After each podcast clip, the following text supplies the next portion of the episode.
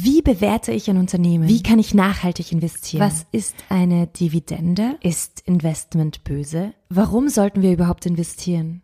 Oh wow, präsentiert ab Ende Juni 2019 jeden Mittwoch Investorella, der Podcast, der dir das Investieren näher bringt, mit Larissa Kravitz.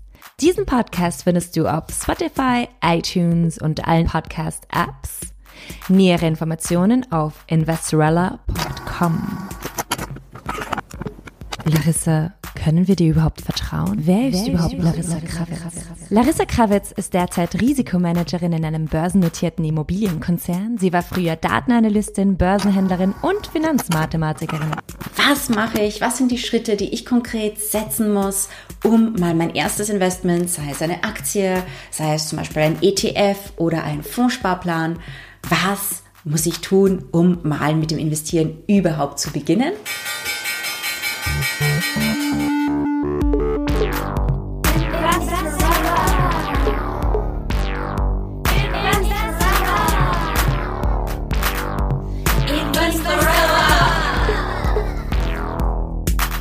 Mit Larissa Kravitz.